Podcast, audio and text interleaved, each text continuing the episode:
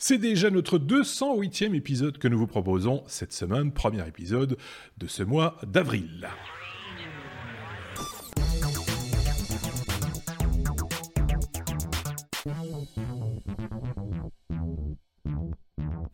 C'est bien d'avoir des petites références temporelles comme ça. Euh, comme par exemple se, se rappeler euh, de nos chroniqueurs, euh, comme ceux-ci, ceux qui vont nous accompagner pour cet épisode, Sébastien et Sébastien, ce qui me facilite grandement les, choses de manière générale. Mais on va faire un truc qu'on n'a plus fait depuis très très longtemps. En une phrase, l'un et l'autre, identifiez-vous. C'est vrai que ceux qui nous rejoignent, les auditeurs qui viennent de nous rejoindre là, ne vous connaissent absolument pas. à qui ont-ils affaire en, une phrase, peut-être deux Sébastien, sans les cheveux pour commencer. Euh, Sébastien Arbogast, euh, développeur logiciel et formateur blockchain, tout ça, et accessoirement nomade digital. Donc je voyage. C'est pour ça que pour l'instant, tu, es loin et tu es tard. Parce qu'il y a 6 heures de décalage avec Taipei, là où tu te trouves pour l'instant. Sébastien, B. Exactement. L'autre Sébastien. je suis ton père.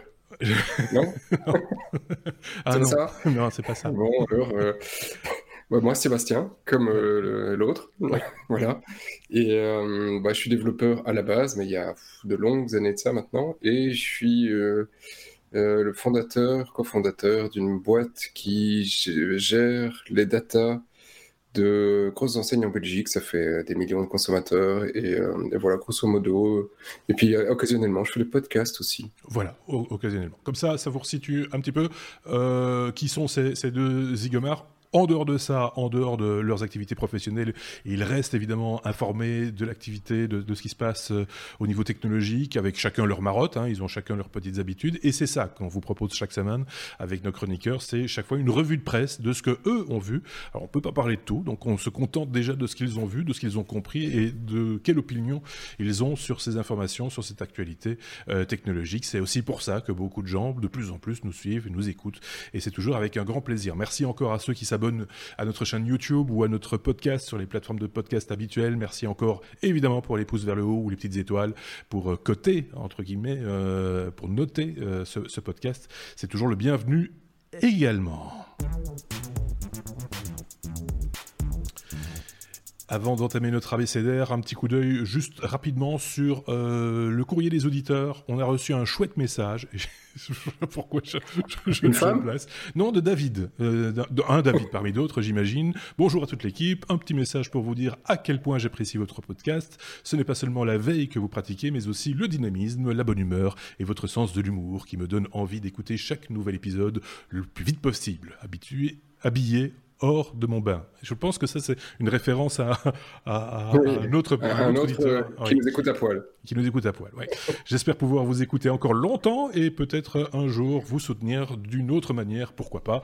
Bah écoutez, oui, pourquoi pas, euh, ça arrivera peut-être un jour. Je, je, ne sais pas très bien quel type de soutien on peut encore nous apporter. Euh, bah, hein, parce qu'avec notre grand âge, on aura bientôt surtout de soutien Lombert. vivement le déambulateur. Donc, euh, merci en, en, tout cas. Voilà, c'est des messages, d'encouragement comme ça. Les autres messages, il y en a eu aussi avec des questions un peu plus précises. On essaye d'y répondre en général au regard du message. Euh, et, euh, et, voilà. Donc, normalement, tout le monde a été servi cette semaine. On vous a proposé la semaine passée un, un hors-série consacré, enfin, un bonus plutôt consacré à la keynote Apple. Personne ne s'est énervé, donc tout s'est bien passé. tout, tout, va bien. Quand il s'agit des services Apple, apparemment tout le monde est d'accord, donc c'est un vrai bonheur. Sébastien, avec les cheveux, euh, avait encore un truc à rajouter avant qu'on passe à la BCDR. Ah oui, c'était une bêtise. Je disais, ah. si, si, elle est blonde à forte poitrine, je veux bien son soutien quand même. Ah, ah, ah. c'est con, mais... Euh... oui, c'est oui, le mot. je l'ai entendu, c'est tout à fait ce mot-là. T'as pas les jingles sur ta console magique là pour faire un petit badou bah, je, vais prévoir ça. J'ai encore une, touche possible. Je vais rajouter un totem, totem. Le truc de Hardisson là. oui, c'est ça. J'ai ça pour l'instant. Ah, comme euh, Apple, alors que je me rends compte que je n'ai pas la conduite sous les yeux, ce qui va me poser un petit problème, mais bon, c'est pas grave. Euh, je sais d'office que c'est Sébastien qui, euh, qui, qui, qui, qui, parle. Quoi, non? Je, je, vois quelqu'un qui lève le doigt.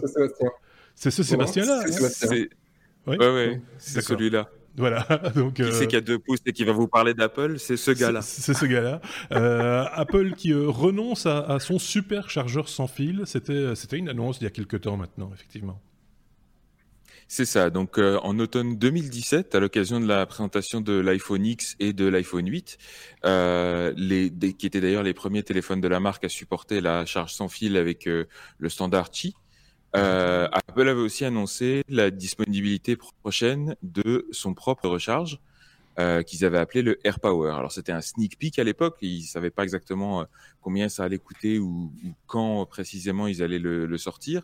Ils promettaient simplement la possibilité de charger trois devices en même temps, euh, à, plus grande vitesse qu'un chargeur classique, à savoir un iPhone, une Apple Watch et des écouteurs AirPods. Et il suffisait a priori de les poser dessus sans regarder exactement où on les posait. Mmh. Et ça se chargeait comme par magie. le niveau de charge s'affichait sur l'iPhone. Euh, c'était magique. Il, il, faisait des trucs que même le standard Qi ne permettait pas de faire.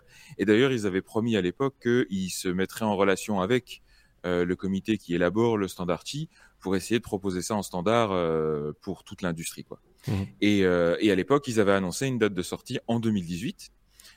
sauf que, ben, entre-temps, 2018 est passé. Euh, tout le monde a regardé dans, a, a, lu dans les lignes de code des outils de développement comme d'autres lisent dans les lignes de la main pour essayer de détecter euh, quand est-ce que le produit allait sortir.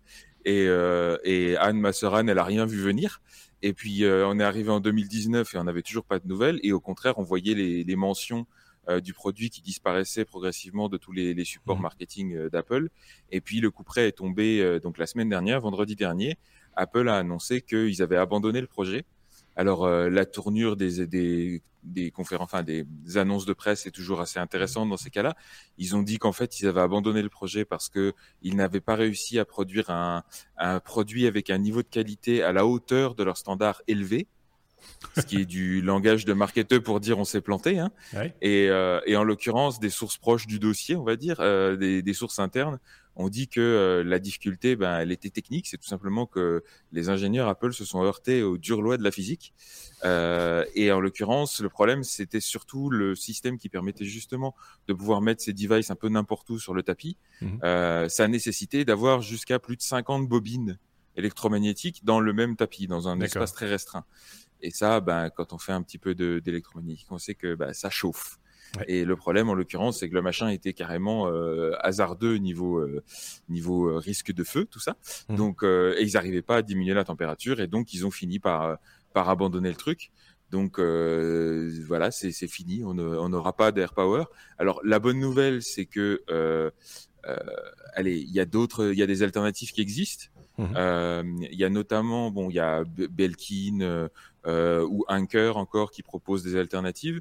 Euh, pour moi, la plus intéressante, c'est celle de Nomad, qui justement propose le produit le plus proche, mmh. puisqu'il permet aussi de charger trois devices, dont euh, l'Apple Watch, l'iPhone et le, les AirPods, mais, euh, mais sans évidemment tous les, les, trucs qui clignotent que, que, Apple nous promettait. Donc ça, visiblement, ça va pas être possible. Sébastien, l'autre? Euh, celui qui est à ma gauche, euh, c'est un, c'est, à un moment donné, c'était un achat compulsif chez lui, je pense. Quand il voyait un chargeur sans fil, il fallait qu'il l'achète. Je me rappelle que tu nous avais fait un hors-série à l'époque, il y a, il y a longtemps maintenant. C'était euh, notre première saison où tu avais sorti tous les gadgets que tu achetais pour partir en vacances. Et je pense que tu avais dans, dans, dans sur 12 gadgets, 6 étaient des chargeurs sans fil. J'ai l'impression. Mais, mais c'est oui, je suis assez fan, pardon, je suis assez fan du chargeur sans fil. Et, euh, et, pour moi, changer de téléphone, c'est l'aspect numéro un. S'il n'a pas de recharge sans fil, je m'en fous, je prends pas. c'est juste pas possible. Parce que de remettre un câble dedans quand tu as eu un téléphone et une recharge sans fil, même si ça prend plus longtemps, je m'en tape. C'est pas possible. C'est une question de confort. Euh, et euh, après, euh, le, mon dernier, parce que j'ai quand même encore depuis le numéro un autre gadget sans fil, c'est un que je suis pas sûr que je pourrais vous montrer, mais en gros, vous voyez, c'est un, ça, ça, ressemble à un, un gros tapis. Oui. c'est ça en fait, c'est un gros tapis de souris Corsair euh, bon, déjà, c'est un super tapis. Hein, voilà, euh, il est joli. On peut, on peut assommer quelqu'un avec. Ça ressemble à une Wacom aussi, une tablette euh, Wacom. ouais, c'est ça. Je peux le remonter peut-être maintenant qu'on voit un peu, un peu mieux. Et il y a une zone ronde. Si, si, vous regardez un peu, il y a une zone ici. ronde, qui est un chargeur sans fil. Donc c'est pas une taque de cuisson. Hein c'est pas une taque de cuisson, c'est un chargeur sans fil. Et donc pendant, alors que tu as toute la place pour, parce que tu as vraiment assez de place que pour jouer avec toute ta souris, et eh ben, quand tu veux, tu mets ton téléphone dessus et charge. Euh, et, donc voilà, c'est super pratique, parce que tu n'as rien qui, qui, qui fait chier sur le bureau en disant c'est quelque chose pour charger ton téléphone. Non, tu as juste ton petit tapis de souris. par contre, c'était pas donné euh, Corsair. Quoi. Bah oui, c'est ça. En plus, euh, oui, voilà. Donc voilà. Bah, écoute, euh, et, ils font aussi la souris qui va avec, qui est une souris bah, Corsair, hein, tu, voilà, sans rire. Et qui se recharge sans fil aussi, ou pas? Qui se recharge sans fil aussi, et avec fil. Et au final, là, je, je dois quand même critiquer le truc c'est que euh, la, souris bouffe tellement, parce que c'est une courseur pour les gamers, donc tu vois, c'est de la précision, donc euh, ça consomme à mort. Si tu ne le recharges pas toutes les nuits, tu n'as plus de souris le lendemain. en fait, euh, la, zone de recharge sur le tapis en question, c'est pour la souris. C'est pour la souris, en fait, oui, c'est ça. C'est pour la souris. Mais ils vont très fort dans les, accessoires. Après, ils te donnent tous les petits. des, merde, euh, des petits adaptateurs pour mettre sur les téléphones mm. avec du micro USB qui ne font pas du sans fil pour pouvoir le mettre ah en sans fil aussi. Donc ils sont, voilà, c'est Corsair quoi. Tu payes cher, mais c'est bien. Voilà, t'aurais payé cher pour du Apple aussi, mais tu l'auras pas. voilà, ça, ne viendra pas. Euh, pour, la petite histoire quand même, euh, en, en, même temps, enfin la même année, ils avaient aussi annoncé le nouveau Mac Pro. Mmh et du coup, il y a certaines personnes, notamment quand on voit un petit peu le virage euh, service qu'ils ont annoncé ces dernières semaines, euh, qui se posent des questions. Est-ce qu'on verra un jour le Mac Pro, qui est a priori prévu pour cette année, mais pour l'instant, on n'en a pas vu la couleur. Et il faudra voir. Il y a la, conférence développeur, la WWDC, qui a lieu début juin. C'est un produit pour les professionnels. Peut-être qu'ils pourraient commencer à nous laisser voir deux trois trucs, ou est-ce qu'ils vont attendre la rentrée, ou est-ce qu'ils vont pas le montrer du tout? On sait pas. Alors que les professionnels vont, se tournent de plus en plus vers des machines euh, sous Windows, hein, parce qu'il faut bien bosser à un moment donné et évoluer. Donc euh, voilà, on peut pas rester avec des vieilles machines indéfiniment non plus. Il faut à un moment donné faire, euh, faire des choix, et euh, ces choix en général sont faits pour durer un certain temps, parce qu'il y a une période d'amortissement quand même. Hein, il faut, faut reconnaître aussi. Seb, l'autre, Seb, tu voulais. Oui, j'avais un truc. Au, au, fait, les mecs, ils ont quand même inventé la plaque à induction, quoi. Oui. Bah oui, mais c'est le même principe. Ça chauffe, hein. c'est pratique. Oui, c'est ça. C'est le même principe. ça chauffe sans mettre de poils dessus. Tu mets juste ton œuf directement sur le tapis et paf Tu peux directement cuire. C'est ça, c'est super pratique. Ils sont bien. Merci Apple. C'est fort, Apple. Allez, on passe à la lettre A comme euh, Azerty avec euh, quelque chose dont on avait déjà évoqué la possibilité il y a déjà pas mal de temps de ça, c'est le fameux clavier Azerty. Hein, vous savez, c'est l'ordre des touches. Euh, mais il y a des différences hein, du côté des claviers Azerty et ils sont pas tous pareils. Et là aussi, il y a peut-être des choses qui vont évoluer, Sébastien. Voilà, donc le standard de nos claviers d'ordinateur, c'est le bon vieux Azerty qui est franco-belge, même s'il y a des petites variations entre les deux versions. Euh, et on parle maintenant effectivement d'un prochain rafraîchissement de, de, de, la norme qui est derrière tout ça, qui est gérée par l'AFNOR, l'Association française de, normalisation, euh, qui euh, voilà, a, a, étudié depuis quelques années, suite à un appel du ministère de la Culture en 2015, ils avaient lancé une étude auprès de, des fabricants, des éditeurs de logiciels et puis euh, de certains scientifiques pour essayer d'optimiser un peu le, le, le bousin. Et, euh, en deux, et là maintenant, ils ont annoncé les résultats de cette étude et de la consultation qui est venue derrière. Et euh, au final, ils ont, décidé, ils ont choisi de ne pas choisir, euh, puisqu'à la base, ils avaient proposé deux layouts, un, euh, un AZERTY amélioré et un Bepo. Euh, alors pour rappel, hein, le Bepo, c'est en fait une disposition de clavier complètement différente de l'AZERTY classique, euh, qui est conçue euh, scientifiquement pour être beaucoup plus confortable pour la langue française. Euh, en mettant euh, les touches les plus fréquemment utilisées, les, les plus accessibles possibles. Et, euh, et, donc, ils ont proposé un nouveau Bepo et un asserti amélioré, et ils ont intégré ça dans la norme NFZ 71300. C'est son petit nom poétique. Euh, et voilà, il y, a des, il y a ces deux alternatives. Alors c'est une norme qui est volontaire, c'est-à-dire que ils vont pas l'imposer aux, constructeurs, aux fabricants. Il y aura probablement des services publics qui vont intégrer ça dans leurs appels d'offres, mais au-delà de ça, ça va être basé sur la base du, du volontariat. Et, euh, et, on espère que les, les fabricants vont, vont coller au truc. En l'occurrence, l'Azerty amélioré, ce qui va changer, c'est pas rien sur le, la disposition des touches de base. On va, on va garder un, un, bon, mmh. un bon vieil Azerty. Par contre, toutes les lettres accentuées vont bouger. Euh, il va y avoir des nouvelles touches du genre le E, le e dans l'eau, le E dans la, tout ça va être, vont être euh, rajoutés. Les touches, euh, les, les E accents, écus graves, tout ça seront directement disponibles. Petite amélioration intéressante pour nous autres développeurs, c'est que les accolades et les crochets ah seront beaucoup plus accessibles. Je connais beaucoup de développeurs qui utilisent des claviers QWERTY juste pour ça. Les slash et les backslash aussi d'ailleurs, me semble-t-il. Oui, Exact. Et puis il y aura des trucs plus originaux, du genre euh, les points de suspension qui seront directement accessibles, ou les guillemets à la française. J'aime beaucoup ces trucs-là. euh, merci l'autocorrect dans Word, hein, on n'a pas besoin de ça sur un clavier. Enfin bref. Euh, donc ouais, il y, a quelques petits changements comme ça, mais dans l'ensemble, ça a l'air d'être plutôt bien accueilli. Et alors effectivement, il y a l'autre alternative qui est la, la disposition Bepo, qui est toujours plus radicale. Je rappelle au passage que la, la, la raison d'être de la disposition du clavier AZERTY, euh, c'est pas du tout une raison ergonomique, c'est mmh. une raison mécanique. C'est-à-dire que c'est hérité du clavier des, bons, des bonnes vieilles machines à écrire, à l'époque où il y avait des tiges sous les touches, et tout était conçu pour que les lettres qui se suivent le plus souvent dans la langue euh, se trouvent le plus loin possible sur le clavier pour pas que les, tiges se croisent.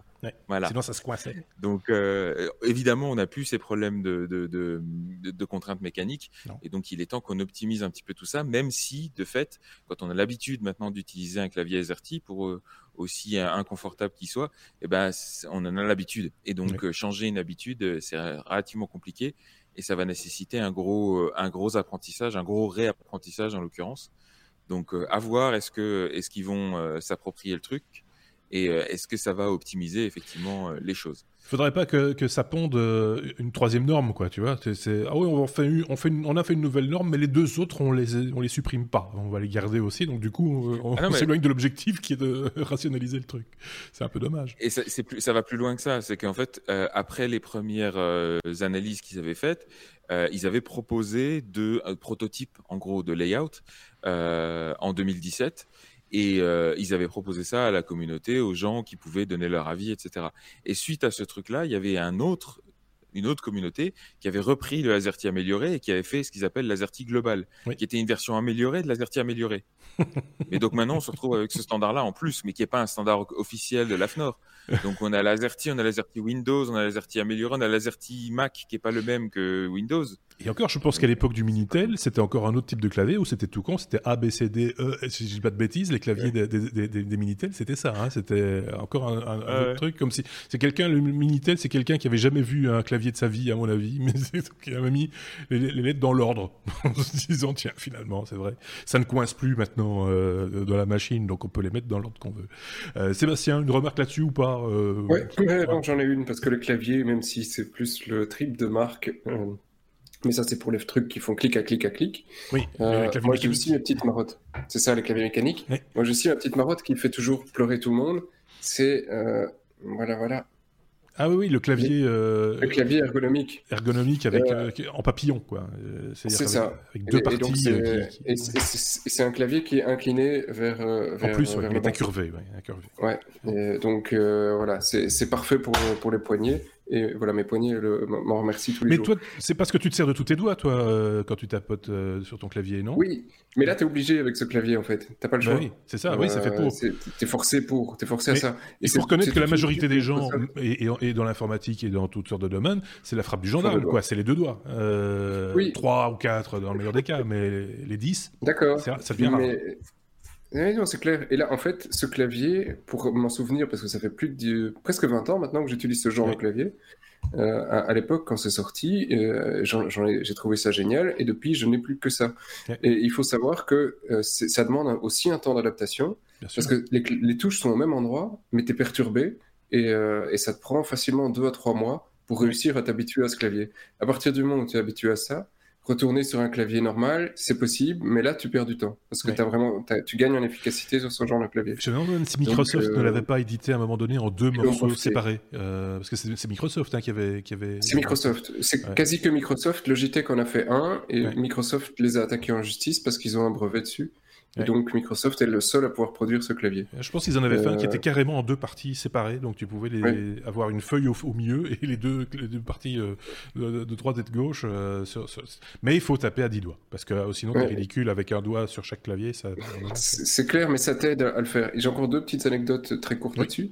la première, c'est que ben, là, je suis très content qu'on continue à faire des évolutions sur le clavier, c'est génial, mais ce ne sera jamais adopté qu'à partir du moment où on puisse avoir des claviers avec des touches custom, comme de e-ink. À l'époque, c'était difficile en OLED, ça nous coûtait un avion de chasse. Maintenant, e-ink, il doit y avoir moyen de commencer à trouver quelque chose d'abordable euh, pour ce genre de choses. Et au moins, tu pourras avoir même un clavier euh, qui, qui... comme c'est joli. Hop là, ça, s'appelle Stream Deck. Mais là, t'as pas encore peu de touches. Oui, j'ai trop peu de touches pour écrire un texte avec, mais c'est ça l'idée. Hein. C'est euh, ça, ça c'est génial. Donc ça, c'est rigolo comme tout. C'est fait pour les gamers, au départ, qui se filment et qui ont la possibilité de lancer des actions comme ça euh, et faire des macros, hein, comme on dit. Euh, donc de lancer des actions. et suivant l'action et le programme, ton clavier peut évoluer. Donc là, c'est quelque chose qui devient vraiment, qui pourrait être une grosse amélioration du clavier. Ça, c'est le premier point. Et je pense qu'ils sont obligés d'aller jusque-là parce que Aujourd'hui, quand ils produisent des laptops ou quoi que ce soit, après, la seule customisation qu'ils font pays par pays, c'est d'aller mettre les, lettres sur les touches. Et ça les fait chier parce que du coup, après, ils ont un AZERTY FR qu'ils peuvent pas vendre en France, en, Belgique, enfin, tu vois, tout, tout bordel. Et, et, pour revenir au, clavier, petite anecdote que, que, probablement peu de gens, peu de gens connaissent. Bon, d'abord, je travaille avec un clavier en AZERTY français. Hein, voilà, ça se voit, c'est chiant, mais euh, on, s'y habitue aussi. Mhm. Euh, et, là, il y a une raison de nouveau historique, c'est qu'à un moment, Microsoft, qui a produit ces claviers, dit j'en fais plus des Belges. et donc, j'ai téléphoné à Microsoft parce que je n'étais pas content du tout. Et, euh, et donc, j'ai eu les, les, gars en Belgique qui m'ont dit écoutez, oui, bon, bah, nous, on voudrait bien, mais on peut pas en produire parce que il n'y a pas assez de volume. Donc euh, le l'Azerty belge, bah, c'est mort pour vous, on n'en fera plus. Donc euh, à partir du moment où tu entends ça, alors qu'on parle d'un pays au complet qui peut utiliser ce clavier, là tu te doutes que la norme dont vient parler Sébastien, bah, pour les 200 claviers qui vont vendre par an, personne euh, va, sortir ce genre de clavier. Donc, je pensais que c'était un petit sujet. Pardon. ben, je, suis, je, je, suis heureux de voir que c'est un sujet plein, plein d'infos. Plein de, oui. Et pour le rallonger encore, pour rebondir sur ce que disait Sébastien, on avait parlé dans un épisode précédent d'un prototype, je crois, qui avait été présenté au CES, il me semble, euh, d'un clavier français où ils ont mis un, un ink au fond et des touches transparentes par-dessus. Parce que c'est pas LDLC qui. Si, c'est LDLC. Oui, c'est ça, c'est le, vendeur LDLC qui avait euh, proposé ça. Et euh, je sais pas s'il y a eu des suites depuis euh, le CES. J'ai pas suivi C'était encore un prototype, mais je vais regarder où c'en est parce que je pense que c'était assez bien avancé. Et, là, l'idée, effectivement, c'était une grosse dalle en dessous, globale, et, voilà. Finalement, peu importe la manière dont on y arrive techniquement, hein, mhm. le truc, c'est d'y arriver. Et effectivement, retenir tous les, tous les raccourcis clavier, par exemple, euh, dès le moment où on a cette possibilité de, en fonction de l'application, faire moduler son clavier et afficher les touches qui vont bien au bon, endroit, ça fait gagner du temps aussi. Et si c'est en couleur en plus, alors ça c'est merveilleux, ça c'est magnifique. Euh, je pense qu'on a bien fait le tour du clavier. Hein Allez, on passe à la souris. On va vous en bricoler une. B comme bricolage. Euh, un Raspberry Pi directement intégré dans un clavier, Sébastien. Euh, c'est une drôle d'idée, euh, mais finalement, ça fait, un, ça fait un PC portable, j'ai envie de presque dire. C'est ça. Et on revient sur le clavier. Oui, on revient au clavier, effectivement. Oui, c'est une news que, que, que j'ai vue aujourd'hui, parce qu'effectivement, elle datait d'aujourd'hui, 4 avril, on enregistre le 4 avril euh, euh, au soir. Euh, et, et j'aime bien ce genre de bricolage, donc voilà, je voulais juste nous en faire part, parce que voilà, ça sort un peu de l'actu classique, mais il y a un mec qui s'est amusé, il a pris un clavier, il l'a ouvert, il s'est dit, bah, il y a plein de place là-dedans. Et, et, donc, il s'est dit, bah, je vais mettre un Raspberry, je vais mettre les sorties, je vais mettre tous les petits trous, et en fait ben voilà, de son clavier est devenu un ordinateur à lui tout seul. Je pense qu'il y a des marques qui ont fait ça par le passé avec des trucs euh, un peu, un peu costauds. Mais ici, c'est un Raspberry avec un bête clavier. Donc, euh, grosso modo, c'est possible. C'était un truc pour pas cher du tout. Euh, il y a quand même encore l'obligation de câble parce qu'il a pris un modèle classique de Raspberry. Donc, il doit y connecter mmh. l'HDMI, Power, etc.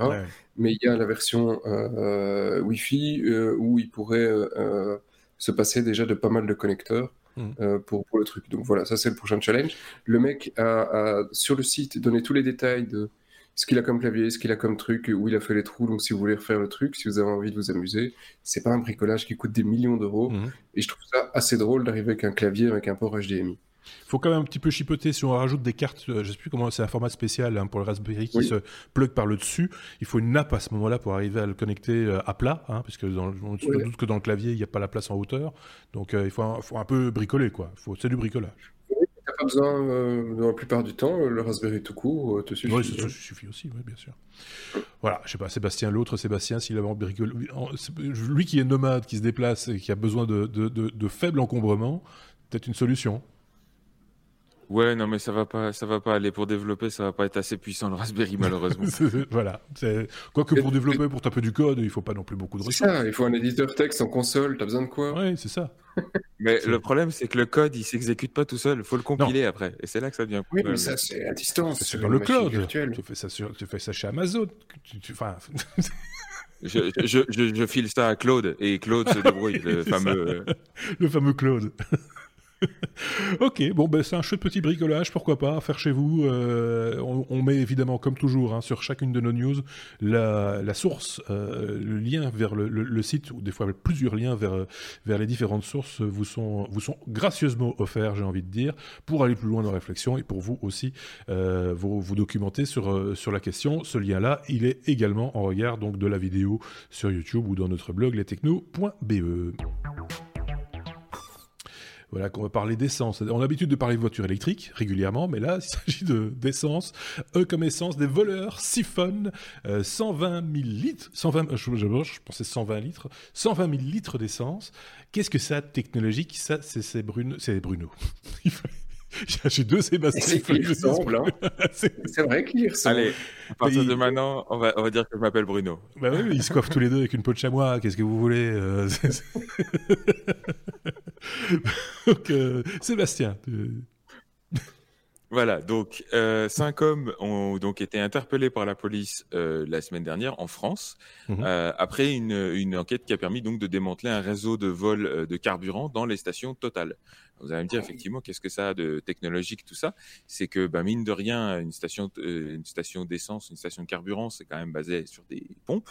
Et Mhm. des pompes il y a de l'électronique dedans. Et en l'occurrence la marque de pompe qui euh, qui était utilisée, enfin qui est toujours utilisée par euh, par Total dans ces dans la plupart de ces stations, euh, elle est connue et il y a une il y a une télécommande qui existe qu'on peut trouver sur internet et qui permet qui est utilisée par les les, les pompistes, enfin les, les gérants de stations Mhm. pour euh, la passer en mode manuel notamment. Et, euh, et c'est ce que les gars ont réussi à faire. Donc ils ont acheté la télécommande pour euh, genre 200 euros. Et puis ils ont ils l'ont utilisé pour passer un certain nombre de, de, de stations euh, en mode manuel, ce qui leur permettait de vider les cuves euh, sans payer le moindre centime.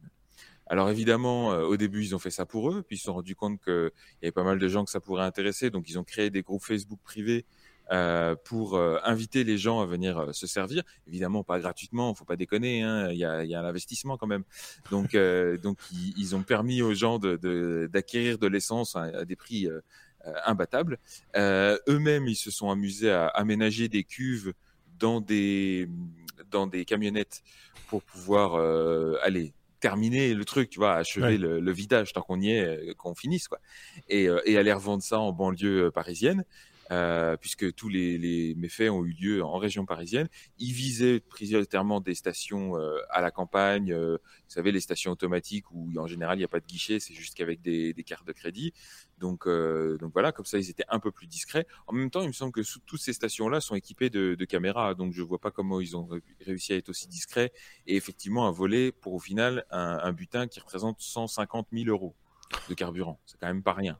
C'est pas rien. ouais. Euh, et alors, le plus drôle dans tout ça, c'est que bon, il y a eu une enquête qui a duré des mois, on les a trouvés, on les a arrêtés, etc. Sauf que la solution pour Total était assez simple. hein. C'est qu'ils se sont juste rendus compte que toutes ces pompes, elles avaient un code PIN à quatre chiffres qui, par défaut, était à 0000 et qui n'avait pas été changé. Et donc, euh, c'est c'est tout Donc, simple.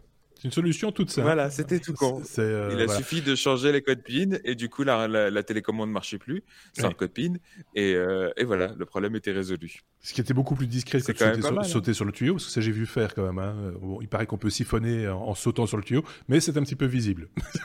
c'est peu discret et c'est fatigant. C'est parce que donc c'est quand même hallucinant. Parce qu'il y, y, a eu, comme tu disais, 120 000 litres. Ça, ça s'est fait sur 100, plus de 170 euh, euh, la opportunité. Quoi. Enfin, il, y a eu 170 vols dans 170 stations différentes et ils ont laissé le truc courir. Ils n'ont pas, avec les caméras et tout, ils n'ont rien réussi à avoir avant. Enfin, je comprends pas. C'est, D'autant plus que pour gagner du temps, j'imagine qu'ils allaient à la pompe parce qu'il y a une pompe camion hein, qui, qui, débite beaucoup plus, beaucoup plus rapidement. Parce que quand tu leur remplir la réservoir d'un camion, euh, si c'est du diesel, bah, ça, ça, ça, va prendre, ça risque de prendre beaucoup de temps si tu es à la pompe auto. Donc il y, a, il y a des pompes avec un débit beaucoup plus important. Donc on imagine qu'ils se sont servis de ces pompes-là. Tant qu'à faire. Bah, en général, ces pompes-là, tu les trouves plutôt au bord des autoroutes et tout. Là, vu qu'ils étaient plutôt sur les stations de campagne, je ne sais pas s'ils avaient vraiment ça. Mais justement, enfin, je veux dire, ça, a dû se voir, même à la campagne, tu as des, as des cortèges de, dizaines de bagnoles qui se pointent euh, sur une station tout d'un coup, comme ça, où d'habitude, il y a deux pelés, trois tendus. Euh. Avec l'histoire de la camionnette, avec la cuve dans la camionnette, le mec, il reste pendant une heure avec, le pistolet dans. c'est ça. bah, dis donc, elle avait soif. Hein. Oui, c'est ça. Mais où est-ce qu'elle met tout ça C'est euh, voilà. Bon, en même temps, euh, voilà, bah, ça marchera plus. Hein, donc n'essayez pas chez vous. Hein. Voilà. Oui, c'est ça. Et en même temps, c'est total. On va pas les plaindre. Hein, c'est ça. Bon, en même temps, oui, c'est ça. C'est du vol, hein, soyons clairs. Mais euh, mais, mais là, mais, mais là, c'est un hack. on l'a laissé la porte ouverte, quoi. C'est tout simple, en, fait. Un Seb, il veut, il veut rajouter un truc? Ouais, je sais pas. Moi, je suis dubitatif. J'avais vu le truc, ça m'a bien fait rigoler, mais 120 000 litres pour une boîte comme Total, c'est du vol. Ouais, c'est du vol. Mais à part demander au mec de rembourser, ma foi, euh, bon, voilà, il n'y a pas de violence, il n'y a rien. Et au ah final, c'est un crime, c'est un crime, euh, euh, comment dire, qui apprend quelque chose à Total. C'est de leur faute. Hein, c'est pour ça que je parle de hack. la responsabilité. Donc, voilà, ils ont appris quelque chose qui aurait pu leur coûter probablement beaucoup plus cher que 150 000 euros. Oui, parce qu'une bande bien organisée, ils auraient pu aller très très loin. Et, oui, c'est bien sûr. Et, attention, je pense que 150 000 euros, c'est le prix d'achat de l'essence. Donc, ils ont calculé un manque à gagner. Donc, ça, veut dire que Total a probablement perdu 50 000 euros et l'État a perdu 100 000 euros. Oui, Parce qu'il y a les taxes euh, dans tout ça. Oui, c'est ça. Donc, enfin, ça fait quand même du monde qui est floué sur le coup, mais euh, et l'État, en général, ils apprécient pas trop hein, qu'on leur pique du pognon, donc euh, forcément, ça va leur coûter bonbon. À... Ils enferment. Voilà. C'est vrai? Non. c'est quand même fort. Euh, on passe à la suite. Hop. Ah, ça c'est vraiment... c'est notre... À un moment donné, il faut le reconnaître, même dans la news high-tech, il y a toujours des trucs à un moment donné qui remontent régulièrement. C'est, euh, ça devient un marronnier. Euh, c'est, Facebook. Facebook, ça revient régulièrement. Et si Facebook vous demandait votre mot de passe euh, le mot de passe de vos emails. Euh, qu'est-ce que vous feriez? C'est la question qu'on peut se poser, qui se pose d'ailleurs, euh, Sébastien. Oui, je me la pose. Et, et, puis je, lis le, news et puis je me dis, mais non, ils n'ont pas osé. Si, si, ils ont osé. Ils ont osé. les mecs, ils sont. Et, en plus, ils justifiaient que c'était très, très, très bien. Donc il y a un, chercheur en, sécurité, Isushi, donc voilà, un gars sympa, qui, qui a vu ça apparaître. Il se dit, tiens, c'est bizarre, on me demande mon email. Euh, et, après m'avoir demandé mon email quand je crée mon compte Facebook, on me demande le mot de passe de mon compte email. Dis, mais euh, sur, sur des plateformes euh, genre GMX, Hotmail et des trucs comme ça. mais pas Hotmail, mais, mais vous avez compris, hein, similaire, webmail. Et, et, donc le mec il se dit, mais pourquoi? Enfin qu'est-ce de quoi il se mêle? Et en fait oui c'est voilà une manière pour Facebook de confirmer que t'as pas un, un, faux compte comme ça ils, ils, vont vérifier sur ton compte et puis ils se disent ils ont justifié un petit peu plus loin en disant et puis grâce à ça parce que l'étape suivante on te demande d'inviter tes copains. Bah, comme tu sais pas l'inviter parce qu'on n'a pas de lien avec ces certaines ces messageries dont on parle eh ben là on se connecte comme étant toi et on va siphonner ton adresse book et, euh, et, puis on te propose de le faire. Et, et, comme ça tu as gagné un clic. Oui bien sûr et donc, euh, et, donc euh, voilà, après ils disent ouais, peut-être que c'était pas une bonne idée, mais on a quand même pas proposé ça à beaucoup de gens et on va le désactiver. Hein, mais, mais bon, ces temps-ci, on trouvait que c'était quand même pas mal, faciliter la vie des gens en siphonnant leur truc. C'est aberrant. Sympa, hein Mais c'est juste pas mal. Hein. On, se, on se casse le cul, excusez-moi l'expression, à expliquer aux gens euh, tout le principe du phishing, etc. Euh, que si on vous appelle ou si on vous envoie un mail en demandant vos, vos passwords, de surtout pas les donner, machin et, et, autres. Et eux, ils le font. c'est, voilà. Mais ça, je trouve que là, pour le coup, ça, c'est, un vrai délit. Euh, ça ah mériterait d'être puni et, voilà, prison. Surtout que, alors je sais plus si on en a parlé le mois passé, mais Facebook a été euh, épinglé aussi pour avoir stocké entre 2 et 600 millions, millions hein, de mots de passe en clair sur ses, sur ses serveurs. Donc, euh, bon, voilà. Après, demander les mots de passe d'autres messageries, tu dis, bah, qu'est-ce qu'ils mettent comme sécurité pour ce genre de avec, choses? Avec, avec un petit argument qui c'était, ah ouais, mais il y avait que nos employés qui y avaient accès. Ouais, mais ça fait quand même du monde, quoi. C'est euh, quand même, euh, voilà. Non, c'est d'une légèreté. Et chaque fois, on le dit avec Sébastien, l'autre, hein, enfin celui-ci, celui-là. Mm. Chaque fois, chaque fois, on, on remet le. Enfin, ça, ça, devient pathétique, quoi. C'est et quoi, on va encore avoir des excuses de marque. Moi, je pense qu'il va falloir faire à un moment donné un un déroulé de toutes les excuses de Zuckerberg. Hein. Ça va, ça va être ah, un film, c'est un, long métrage, un long métrage, quoi. C'est euh, Social Network 2. Mais en, même temps, enfin, je dirais, ça me surprend même plus dans le sens où il n'y a, y a, aucune, y a aucune punition, il n'y a aucune. Euh, euh, il y, avait eu cette histoire aussi de la boîte qui faisait du, du credit scoring, là, qui avait laissé échapper, je sais pas combien de centaines de millions de, de numéros de sécurité sociale euh, aux États-Unis, il y a personne qui a été inquiété, personne n'est allé en prison, personne n'a payé le moindre truc. Donc forcément, euh, ces mecs-là, ils font même plus gaffe. Euh, ça devient, ça devient la loi de la jungle, quoi. Ils, mmh. y vont carrément. Et puis après, c'est oui, pardon, désolé, on leur fera plus, mais ils, continuent quand même. Donc il y a une espèce d'impunité générale. Enfin, que fait la police, quoi mais, je reste avec mon idée de, scénario de, Social Network 2. Ce sera une, longue suite de, Désolé, je suis désolé. Sorry, je suis désolé. Désolé, je suis désolé. À mon avis, on fait bien une heure et demie avec ça hein, maintenant. Euh, ça va, on a, on a de quoi faire. Ça va être vite écrit, ça va être vite fait. Euh, C'est euh, parce que ça ne s'arrête pas, ce genre de choses. Soyons clairs. Regardez, F comme Facebook, une deuxième fois. 540 millions d'utilisateurs librement disponibles. C'est tentant, non Qui en parle de nouveau Sébastien, forcément. Sébastien, oui, c'est Sébastien. et, oui, celle-là, elle est encore mieux, quoi. Tu vois, c'est un truc qui date d'aujourd'hui. Aujourd'hui, 4 avril, jeudi, tout ça, 2019. Euh, et, euh, et, donc, c'est un truc exceptionnel. Les mecs, euh, c'est une société euh, de, sécurité UpGuard qui a trouvé ça. Ils disent bon, on se promenait sur les serveurs pour voir ce qui est bien sécurisé ou pas. Et euh, on a trouvé par hasard une base de données au Mexique. Voilà, d'une boîte Cultura Collectiva, un truc lifestyle, sympa, petite boîte cool. Et la petite boîte cool sur ces serveurs, qui était librement accessible, hein, sans protection, comme ça, vas-y, rentre, prends ce que tu veux, c'est toi 540 millions de data d'utilisateurs, et les 540 millions d'utilisateurs, ils, ils viennent directement de Facebook parce que c'est grâce aux applications Facebook qu'eux ont siphonné les datas avec donc les noms, les commentaires, les j'aime, les totales. Et les mecs, ils ont tout copié. Mmh. Parce qu'ils disaient comme ça, bah, on saura un petit peu ce qu'ils ont envie euh, comme contenu qu'on va pouvoir leur envoyer. Et donc, ils avaient une, une, copie de, bah, voilà, un demi-milliard de personnes sur, sur leur serveur sans aucune, mais là, sans aucune sécurité. Euh, donc je trouve ça assez sympa, hein, tu vois. C'était sur un serveur, je sais pas si tu c'était sur un serveur Amazon d'ailleurs, je pense. Euh, sur un serveur Amazon, oui. Que, voilà, quelques heures après, euh, Facebook a dit oui, oui, mais bon, on a fait supprimer les datas. Oui, mais pendant combien de temps c'est resté là? Ça, personne ne sait. Hein combien de gens l'ont copié Ça, voilà, je sais pas. Euh, si tu prends 540 millions d'utilisateurs de Facebook, si le truc est un petit peu âgé, quoi, d'un an ou deux, c'est tout le monde. Hein. Oui. Hein, faut, pas, faut, pas, trop chercher. Hein. On y est tous. Hein.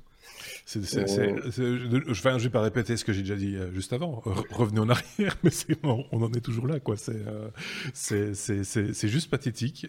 Et je ne sais pas ce que les gens attendent pour finalement, à un moment donné, prendre conscience de ce qui se passe avec ce réseau social. Et, alors on a, on, a dit fin, fin d'année dernière que malgré tout ce qui s'était passé déjà auparavant, finalement, bah, même pas une égratignure dans la peinture euh, chez, Facebook. Au, que, du contraire, ils avaient même gagné quelques abonnés. Euh, je trouve ça très surprenant. Euh... oui, oui, oui et non. Est-ce que l'outil est à ce point entré dans la vie des gens que pour qu'ils s'y accrochent euh, de, cette manière Sans doute? Mhm. Oui, euh, oui, pour les généra- pour certaines générations, oui, pour les plus jeunes, certainement moins. Mmh. Mais, mais, mais euh, attention, Facebook, euh, que ce soit Facebook, Twitter, Instagram ou tout autre réseau social, le- le- la boîte de sécurité a fait une longue interview dans certains journaux et, et disait des trucs assez justes. Il dit à partir du moment où tu publies tes datas sur le web, que tu mets ton nom, que tu mets des photos de toi avec ton chien, etc., tu dis à un moment le truc sera piraté. Donc de toute façon, attends-toi à ce que, à ce que tes données soient disponibles quelque part. Euh, maintenant, après certains, du coup, le traitent avec un peu trop de légèreté. Mm. Ça, soyons honnêtes, c'est vraiment très très léger. Mais, euh, mais voilà, tu l'as publié sur Internet, la sécurité absolue n'existe Oui. pas. Et ça, c'est difficile encore parce que là, c'est un autre problème qui est moins lié à Facebook sans doute. C'est un problème d'éducation aux nouveaux médias euh, numériques. Quoi. Et ça, on le dit, on le répète depuis euh, euh, de, longues années, hein, euh, j'a- j'aurais presque envie de dire. Et, ça, ça, c'est de- ça devient de plus en plus indispensable qu'il y ait cette prise de conscience depuis le plus jeune âge de se dire ce que je mets sur Internet reste sur Internet. Euh, ça ne disparaît pas. On peut à la rigueur le glisser un peu sous le tapis, mais normalement, ça reste accessible. Et, euh, et ça, il faut absolument le faire comprendre aux gens et, et de leur faire comprendre qu'on ne dit pas sur Internet ce qu'on ne dirait pas en rue ou euh, au café ou au restaurant ou en public, quoi, de manière générale. Euh, Voilà. Je ne sais pas si Sébastien, l'un ou l'autre avait un truc à rajouter sur cette news. Oui? Je, je- je me faisais juste la réflexion que effectivement, il y a à partir du moment où on, on publie ces données sur Internet et donc d'une certaine manière on participe à cette centralisation des données, on prend ce risque que bah, il y a quelqu'un qui va être intéressé à aller attaquer et aller chercher euh, à copier, à, récupérer les données. Pour autant, il y a quand même pas une fatalité absolue là-dessus, Mhm. parce que à, à ma connaissance et de aussi loin que je cherche dans ma mémoire, euh, un autre qui centralise tout autant les données, à savoir Google, je ne crois pas me souvenir qu'ils ont déjà eu ce genre de niveau d'in- d'inconséquence et de. Pas à ce niveau-là. Peut-être pas à ce niveau-là. mais ils se sont fait pirater quelquefois. hein, eux. Oui, oui. Mais, mais, Oui, mais- ils l'ont fait pirater, mais euh, jamais avec une, une- une- un niveau euh, Oui. aussi manifeste de de- de- de- d'inconséquence, quoi. Enfin, je sais pas. C'est ça, il y a se faire pirater et avoir mis tout en œuvre ou prouver qu'on a tout mis en œuvre pour ne pas se faire pirater et puis euh, ne pas se faire pirater en fait. Mais n'avoir rien mis en œuvre pour que ça ne s'arrive pas. Voilà, c'est deux choses quand même fort différentes. Quoi. Ouais, je, je pense que d'un point de vue, euh, comment dire, monétaire, Google est moins intéressant qu'un Facebook. Euh, si tu, en tant que scammer, tu vas aller trouver les infos sur Google, déjà ça va être un peu chaud à la base, et après pour pouvoir les exploiter, bah Facebook c'est facile, tu as la Mhm. liste de tous tes amis, tu sais facilement balancer un scam, tu sais, enfin, euh, la cible est beaucoup plus facile, il y a, il y a une grosse cible dans le dos de marque, euh, tout est là quoi. Bah, il y a depuis- des API pour aller chercher les datas. Depuis, euh, Google, depuis, la, depuis l'affaire Cambridge Analytica et, et tout ce qu'on a dit sur le, ben, on en parle encore pour l'instant dans l'actualité, le Brexit et la manière dont on, on a été chercher les, les électeurs, ceux qui ne votaient plus via les réseaux sociaux, euh, et qu'on a retourné en- le, le- le vote en, en la faveur ou la défaveur de l'un ou de l'autre des, des, des part- l'une ou l'autre des partis, c'est la preuve que c'est quand même un outil d'une puissance. On l'aurait pas fait via Google, quoi. Soyons clairs. C'est quand même la preuve que c'est un outil d'une- puissance et d'une violence assez rare, quoi. C'est euh, dans, dans- dans notre histoire. euh, euh, je pense que c'est la première fois qu'on a un tel outil à disposition et que à peu La près n'importe qui, euh, voilà, de- de- un outil de propagande tel qu'était le cinéma peut-être à une époque, hein, euh, ou la Mhm. télévision, ou que sais-je, voilà, ou la radio même, hein, euh, soyons clairs. Là, c'est Facebook maintenant, Euh, et ça, ça fait pas plaisir évidemment, ça c'est ça c'est sûr. Est-ce qu'on peut passer à la suite, parce que je suis en train de perdre ma voix, donc autant poursuivre. Tiens, on va un peu parler de Linux. Elle comme Linux, Sébastien, euh, on va parler de Linux et de- des APK euh, qu'on peut euh, utiliser sur Linux directement. Il faut rappeler ce que c'est qu'une APK. Pour Ouais, on a l'APK. C'est APK. c'est quoi? C'est un exécutable euh, Android, c'est ça? Non C'est une application Android. Voilà. c'est bien. Ouais. Bien. Euh, en gros, c'est euh, une grosse archive dans laquelle il y a tout. Hein, parce que Ouais. voilà, c'est pas juste l'exécutable, il y a tout, il y a des images, il y a tout la totale. Mais c'est voilà, le format, c'est le format euh, utilisé par Google effectivement sur Android. Et, euh, et alors, il y a déjà pas mal d'outils qui existent sous Linux euh, pour, pour jouer un peu avec euh, Android et pour pouvoir faire tourner des applications Android sur ton desktop. Parce que même si on a beaucoup d'applications, bah, si on peut en un coup euh, avoir accès à tout un, un- store euh, sur, euh, sur son desktop, mais il y a des trucs euh, qu'on peut, que- qui sont intéressants. Et parfois, juste pour jouer deux minutes, hein, parce qu'il faut dire que historiquement, les jeux Linux, ça n'a jamais été le grand amour, même s'il y a Steam maintenant. Euh, mais euh, si tu veux jouer, à, tu veux utiliser WhatsApp ou même Skype, Skype sous Linux, c'était l'enfer. Bah là, tu mhm. pourras avoir un client Skype euh, assez, assez facilement. Eh bien, voilà. Donc, c'est un nouveau projet open source qui est encore expérimental, qui, qui se lance, c'est Spurv. Et, et, le but ici, effectivement, c'est d'avoir ton APK que tu peux lancer comme étant un exécutable classique alors, les gars à la base ne prévoient que tu ne pourrais en lancer qu'un à la fois en full screen ou en fenêtré. Il y a des démos déjà en vidéo qui tournent qui semblent quand même vachement prometteuses. Euh, mais euh, voilà, il y a déjà pas mal de gens qui sont en train de regarder le projet pour se dire ouais, on va peut-être pouvoir faire un peu plus que juste une et lancer des applications, euh, plusieurs applications comme si c'était des applications natives.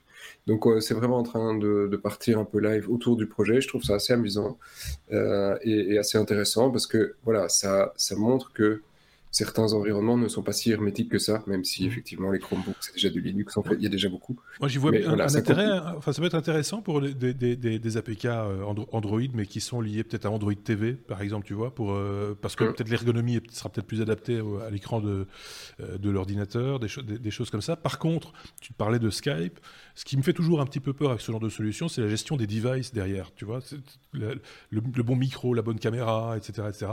Est-ce que ça va bien fonctionner? Souvent, c'est un peu euh, quand ça fonctionne en, parfaite autonomie euh, dans, son petit écosystème, ça fonctionne, mais dès que ça doit parler avec quelque chose de l'extérieur, c'est toujours un petit peu plus compliqué. C'est pas voilà. Bah, ici, ils sont partis sur, sur base de un truc simple. Hein. Ils font tourner un Android complet. Donc euh, leur problème d'interfaçage, c'est entre eux et le système. Et, s'ils arrivent effectivement Android à donner ton micro, bah, l'application derrière, elle Ce serait un paramètre en amont à ce moment-là qui est lié plus à, à, l'émulateur, enfin pas à l'émulateur. C'est une VM aussi, c'est un, oui, c'est ça, Oui, bah oui, à ce moment-là, ça, peut, ça, simplifie le problème. C'est beaucoup plus facile. Mais ça peut, ça peut donner des vies supplémentaires à des, à des développements euh, Android. Sébastien, euh, opinion du Oui, après, en, en, gardant toujours à l'esprit que la plupart des applications Android sont conçues euh, et, designées pour être utilisées avec, un, avec des doigts. Euh, c'est pour ça que je parlais d'Android TV. C'est pour ça que je parlais d'Android TV où là c'est avec la télécommande. Et donc c'est plus proche, c'est toujours pas ni un clavier et une souris. Donc euh, à voir est-ce que toutes les applications seront utilisables euh, dans ce contexte-là? Hmm.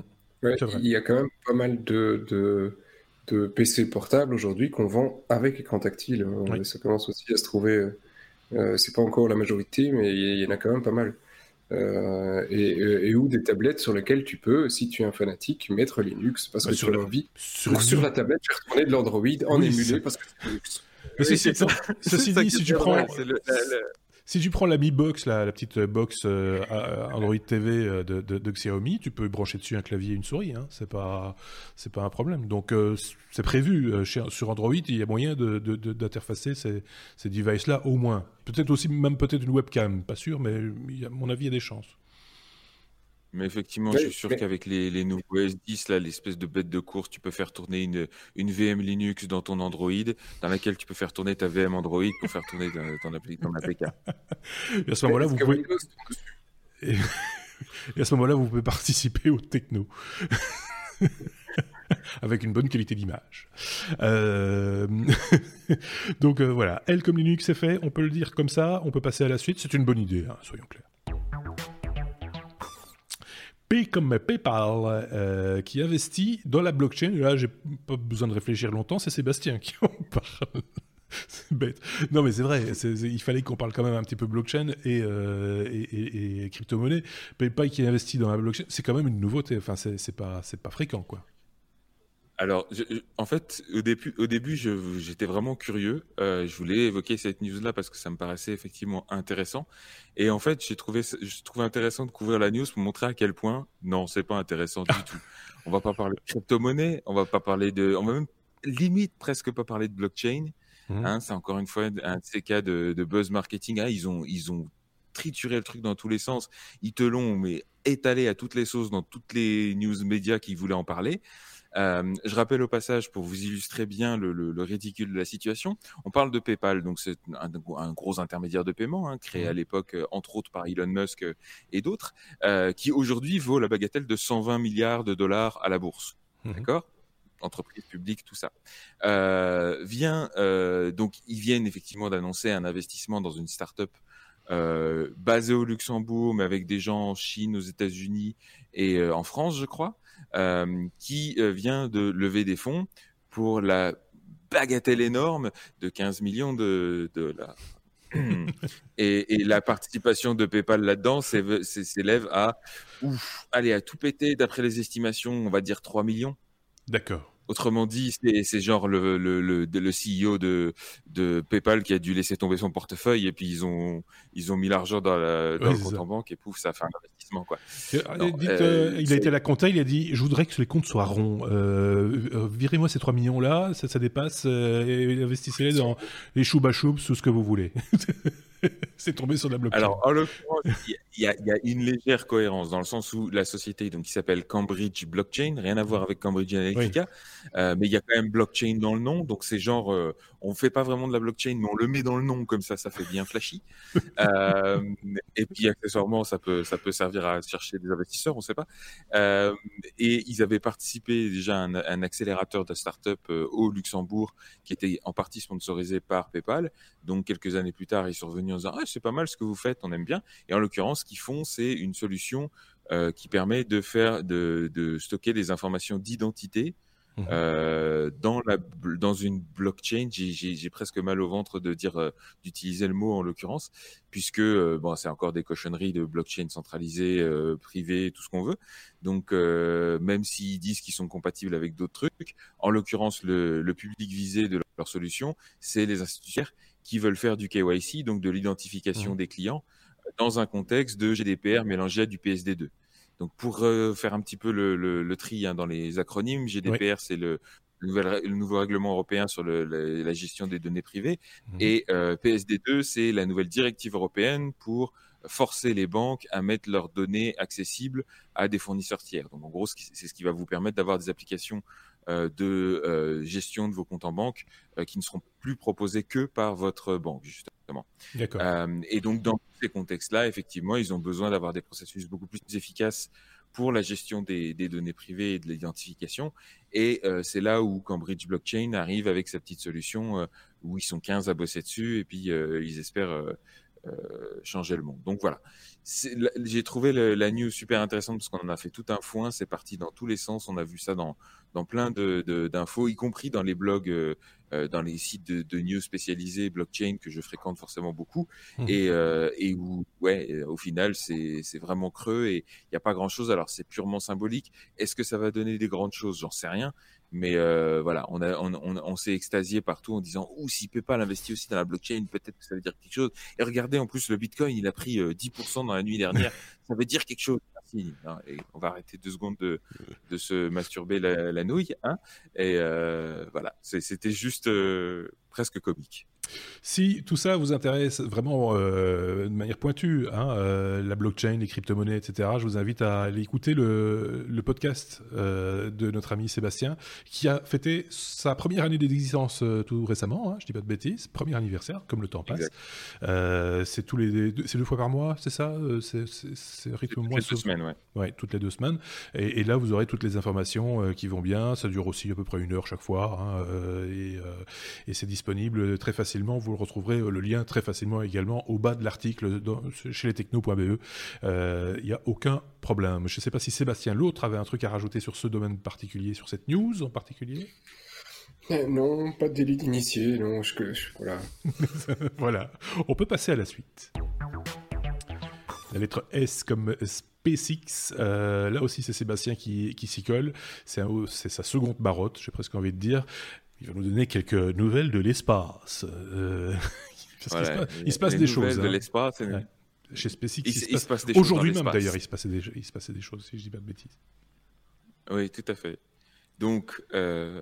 Hop là, tu vois, j'ai mon, mon, Siri qui s'est déclenché, je sais pas pourquoi. euh, euh... Ah, pourquoi tu as dit OK Google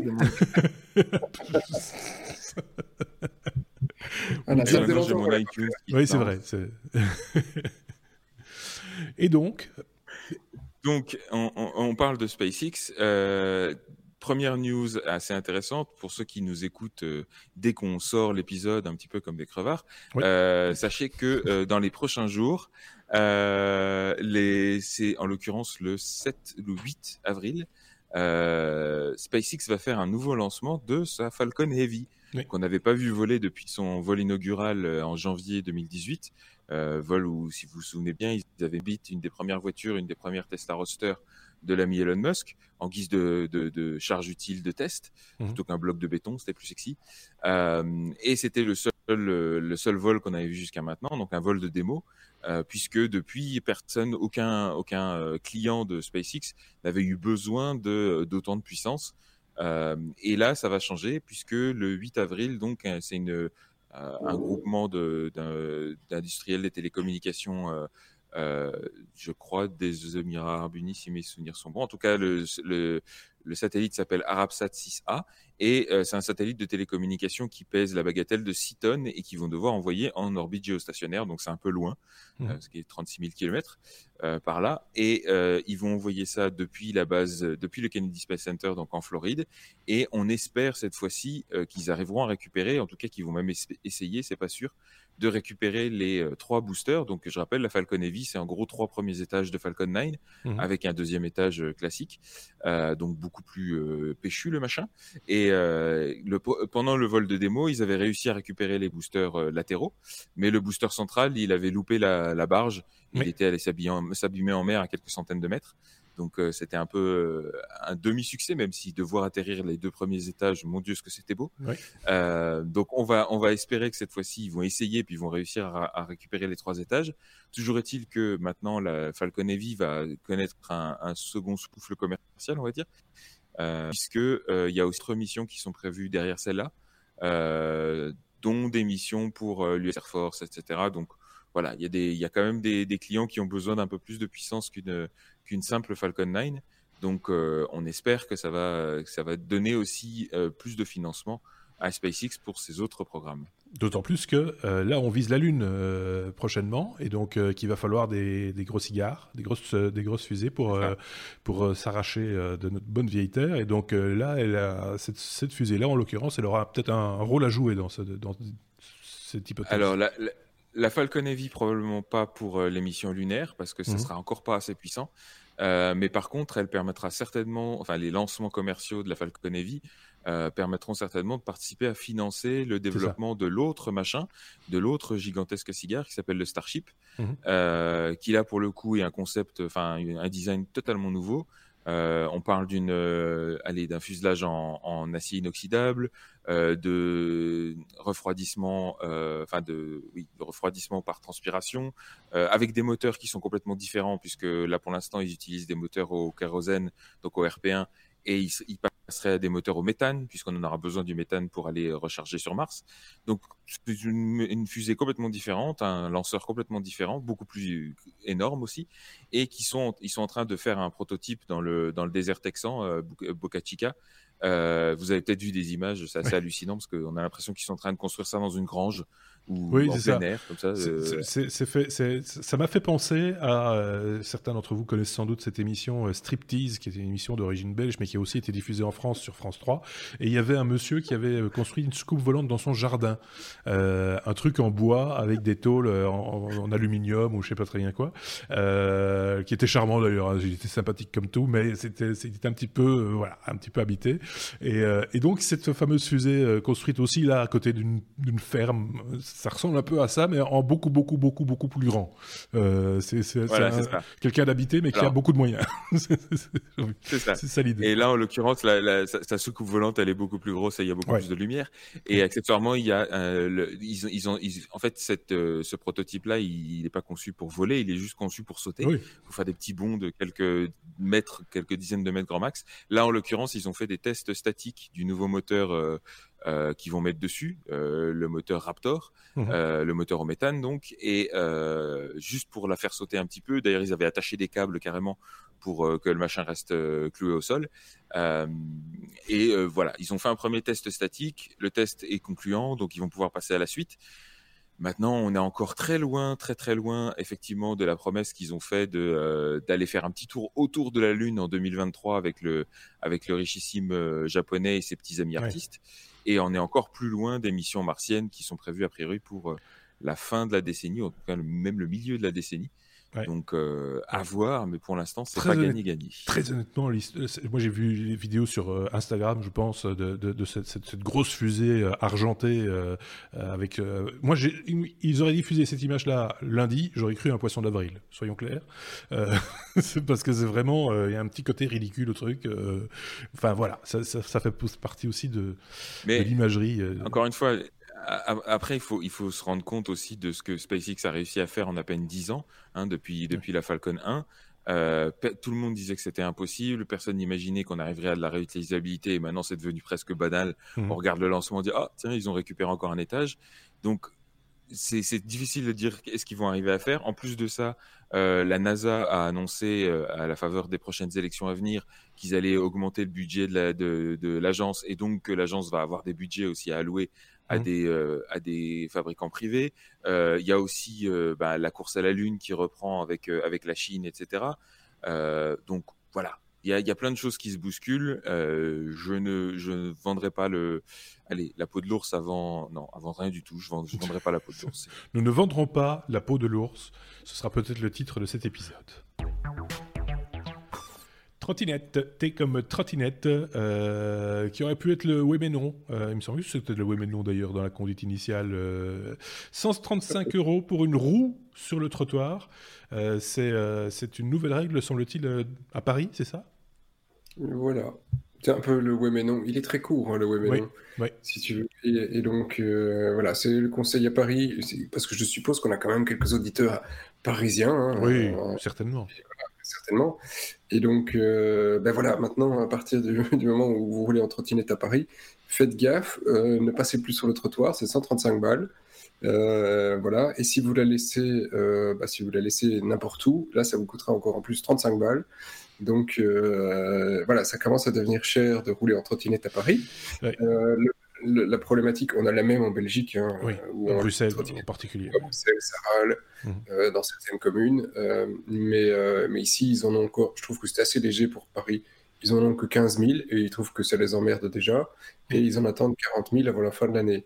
Au contraire, je trouve que c'est dommage que les, les, voilà, les villes, même s'ils ils sont un petit peu obligés de, réglementer le truc, et la réglementation, elle va arriver dans l'été je trouve ça dommage qu'on n'ait pas plutôt, plutôt tendance à dire ok on va vous construire des endroits pour les mettre on va, enfin tu vois on, va vous, vous aider à euh, c'est de la mobilité qui peut qui peut régler pas mal de problèmes dans les villes ben non on fait chier bon je trouve ça un peu mais une fois de plus, c'est euh, voilà, c'est enfin c'est de la discipline. Hein. Au départ, il faut qu'il faut une fois de plus que les gens s'y habituent et, se disciplinent eux-mêmes, parce que c'est vrai que moi je vois des gens euh, tout, de prime abord tout à fait charmants. C'est pas des, des, des, des, des, jeunes azous un peu un peu couillons qui le font. Des gens très bien qui laissent la trottinette. On leur a dit vous la laissez là où vous voulez et ils la laissent là où ils veulent. Et c'est pas toujours à l'endroit le plus adéquat parce qu'il du passage, il y a des piétons, euh, il y a des gens qui, qui, voilà qui doivent passer par là. Et, c'est vrai que passer quand des les trottoirs sont un peu étroits, de voir passer au-dessus des trottinettes qui sont garées n'importe comment, c'est pas super agréable. Ceci étant dit, c'est vrai que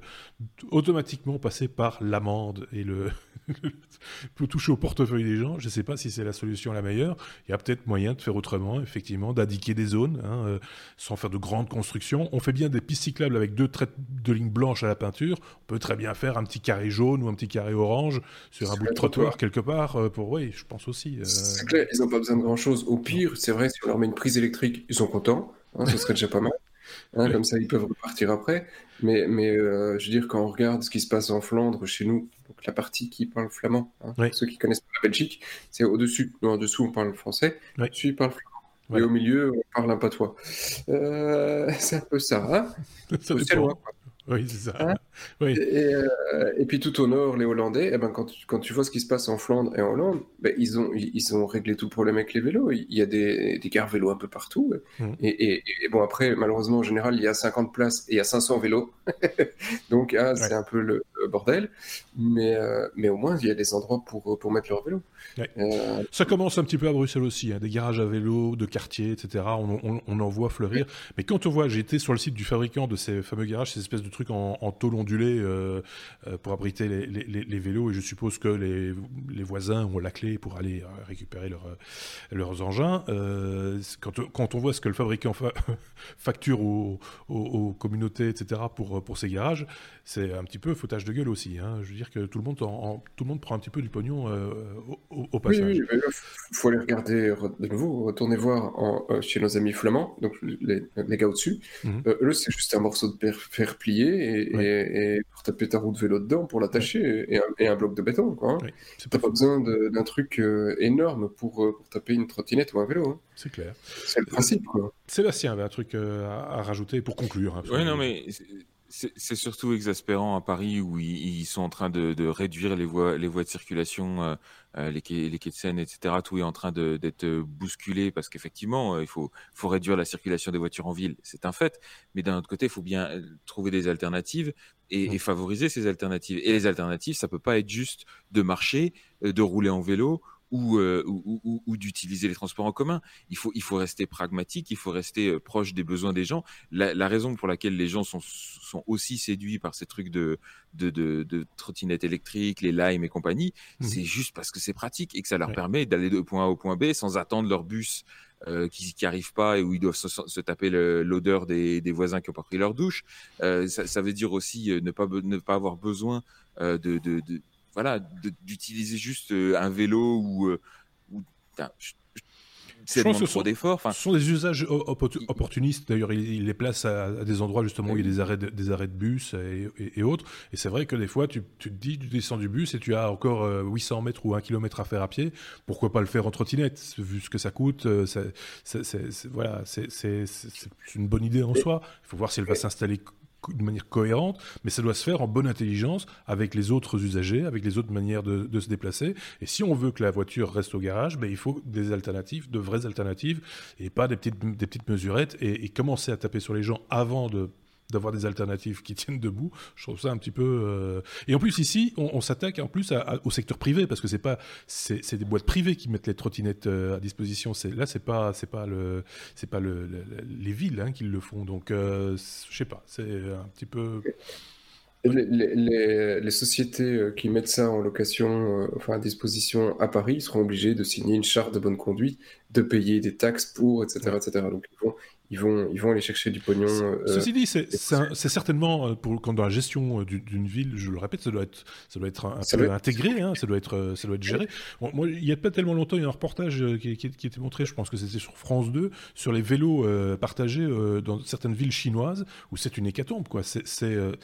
ils sont obligés de les, ramasser par camion parce qu'ils ne savent, savent plus où les mettre. C'est parce que les gens les laissent n'importe où et, et, et, sur, sur, les trottoirs, et les piétons n'ont pas, pas de place. Si c'est pas les piétons, c'est les, autres usagers, les voitures, les motos, les machins, etc. Enfin, c'est juste euh, une problématique qu'il va falloir apprendre à gérer et, on est au tout début et ça va prendre sans doute encore un peu de temps. Il faut, voilà. Mais il faut le faire intelligemment. Mais, mais, euh, vous avez tous les deux dit un truc intéressant. Euh, au, niveau transport en commun, c'est chiant d'attendre son bus. Et, et est-ce que les villes ne doivent pas finalement prendre ce moyen de locomotion comme étant un transport public même si tu es tout seul, est-ce que c'est pas le, la ville qui doit organiser ce type de transport en disant on met des, des, des, choses à C'est ce qu'on fait, c'est ce qu'on fait déjà avec les... Alors à Bruxelles, ça s'appelle Vélo. Euh, voilà, c'est ça, c'est le vélo partagé qui est fait avec avec du, du, secteur privé, hein, c'est Deco, je pense, qui ouais. ou je dis une bêtise. Euh, JC Deco. C'est JC Deco à Bruxelles. Donc voilà, et, et sans doute une, une, des pistes intéressantes parce que ça peut se faire aussi en bonne intelligence, justement, avec euh, les transports euh, en commun, ça peut se faire en bonne intelligence avec les, les autres modes de transport, le, le fait d'avoir un parking de délestage aux entrées des villes, par exemple, et d'avoir des stations de vélo. Enfin voilà, c'est plein de choses oui. comme ça qu'il faut organiser. Mais franchement, j'ai déjà râlé en rentrant à Bruxelles. J'étais planté dans la forêt en me disant il me reste 2 km à faire Et Waze me dit que j'en ai pour 45 minutes. C'est dingue. Et j'étais là, et je, me dis, et j'ai pas d'alternative. Je, je suis obligé de les faire, c'est 45 minutes pour les 2 km. Peut-être que je vais à pied, euh, peut-être ce sera plus facile. Mais, euh, mais à ce moment-là, tu mets un parking et tu me dis, OK, tu prends ta trottinette et, je fais les deux kilomètres en, quelques minutes. Sur les petites distances, ça, se, ça, ça, à mon avis, ça tient, la, ça tient la route, c'est le cas de le dire. Par contre, sur de plus grandes distances, la trottinette, j'y crois, personnellement, j'y crois pas trop parce qu'il y a quand même un problème de confort à un moment donné. Et puis, et puis, ça dépend des villes aussi. Bruxelles est quand même un petit peu euh, vallonné, hein, ça, ça, monte, ça descend quand même un, petit peu. Et si le vélo a une telle recrudescence dans des villes telles que la nôtre, euh, ben, c'est parce qu'il y a le vélo assistance électrique qui permet, euh, sur l'impulsion de départ au feu rouge, de pouvoir démarrer plus aisément. Parce que s'il si n'y avait pas ça, je pense qu'il n'y aurait pas autant de vélos sur euh, dans nos rues aujourd'hui. Euh, voilà. C'est là où je dis qu'ils doivent, ils doivent être pragmatiques et pratiques. On ne peut pas juste demander aux gens de prendre le bus et de marcher ou de prendre le bus et de faire du vélo euh, à l'ancienne. Parce que les gens chercheront quand même le truc qui demande le moins d'efforts possible. Tu n'as pas envie d'arriver au bureau complètement en âge. Donc oui, effectivement, la, trottinette électrique ou le vélo assistance électrique font beaucoup plus de sens et, et, aux villes de s'adapter. Enfin, plutôt que de sanctionner systématiquement, qu'elles trouvent des moyens créatifs un peu pour, pour mettre les, les bonnes infrastructures en place. quoi. Voilà comment pour 135 euros, on a notre petit coup de gueule de l'épisode. Euh, les trottinettes, là pour le coup c'était à Paris, mais ça pourrait être très bien demain à, à, à Bruxelles. J'ai pas l'impression parce qu'ils viennent de, de, présenter leur plan mobilité pour les 10 ans à venir, parce qu'ils ils voient loin, hein, Bruxelles, c'est terrible. Euh, c'est toujours très facile à, quelques mois des élections de, faire des promesses. Donc, euh, et, il n'était pas question de trottinette, il était question de plein d'autres trucs, de métro, de, etc. Mais la trottinette c'était un truc en plus.